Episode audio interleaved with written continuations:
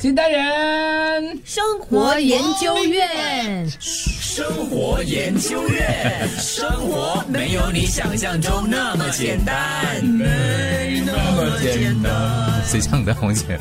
哎，这个被别人夸是一件好事，可是对很多人来说的话呢，实际生活上可能不是让大家觉得很舒服。被夸，举个例子，当全体员工开会的时候，你被老板说。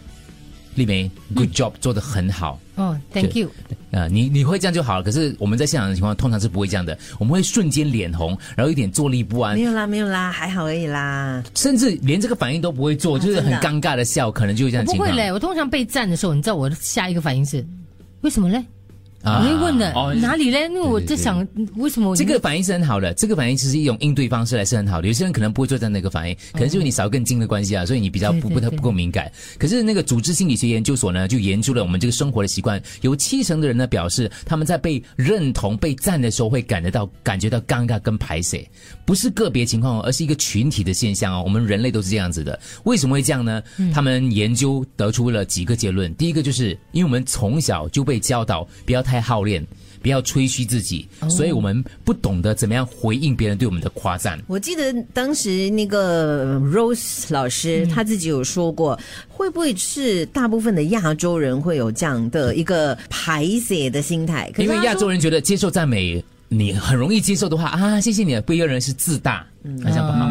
对，曾经有人跟我说过，就是有人赞美你，可是如果你跟他说没有啦，就好像我给你一份礼物，可是你拒绝了那份礼物这样子。对，所以你要就是虚心的接受那个赞美。当然还有一个还有一个原因，就是因为我们人会有一种害怕的，就是为什么呢？因为当你被赞美的时候，你就会表示说，原来他这样关注我的，哇。这样我以后犯犯了什么错误跟小毛病的话，他也是一样会关注我的。我们人不习惯被别人关注，我们潜意识底下会觉得说，既然你的优点给他看到的话，你有一些缺点他可能还不知道，你也很容易会被他看出来。这样会想太多了。对了，这个有点想太多，有点想太多了啦。可是我们人潜意识底下会做出一些有这种心理的感觉咯。嗯。第三个就是，其实很多人觉得说，接受赞美呢，会让我们潜意识觉得说自己过多占有别人的感情跟关注，因为好像你赞美我了之后，你好像同时就。